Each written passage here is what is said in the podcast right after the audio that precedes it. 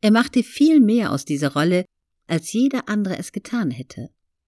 Er erklärte Präsident Bush, ich sehe als meine Hauptaufgabe an, die Sache so öffentlichkeitswirksam wie möglich zu propagieren. Bush war erstaunt, dass Schwarzenegger ankündigte, er werde in alle 50 Bundesstaaten reisen, um seine Aufgaben als Fitnessbeauftragter umzusetzen.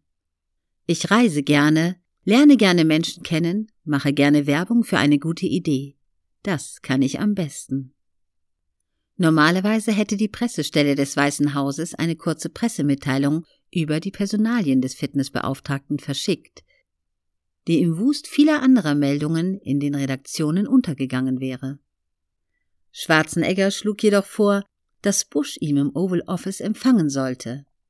Bei dem Treffen sollten Fotos gemacht werden, die an die Presse gehen, und danach sollte es eine Pressekonferenz geben bei der Schwarzenegger erklärte, wie er sich seine Arbeit vorstellte, und der Präsident sagte, warum Schwarzenegger genau der richtige Mann für diese Aufgabe sei.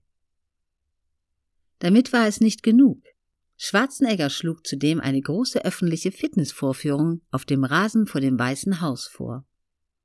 Es sollte ein großes Fest werden, so ungefähr wie am 4. Juli, drängte Schwarzenegger.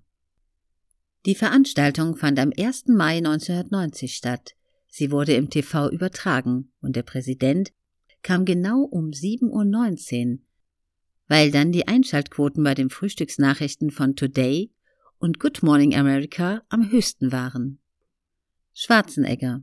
Schon vor dem Event hatte ich zahlreiche Auftritte im Frühstücksfernsehen gehabt, hatte aber nicht weiter darauf geachtet, um welche Uhrzeit ich auf Sendung war.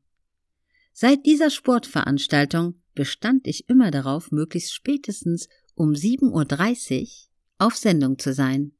Das amerikanische Magazin Newsweek schrieb einmal, Selbstvermarktung ist für Schwarzenegger so natürlich, wie seinen Trizeps anzuspannen.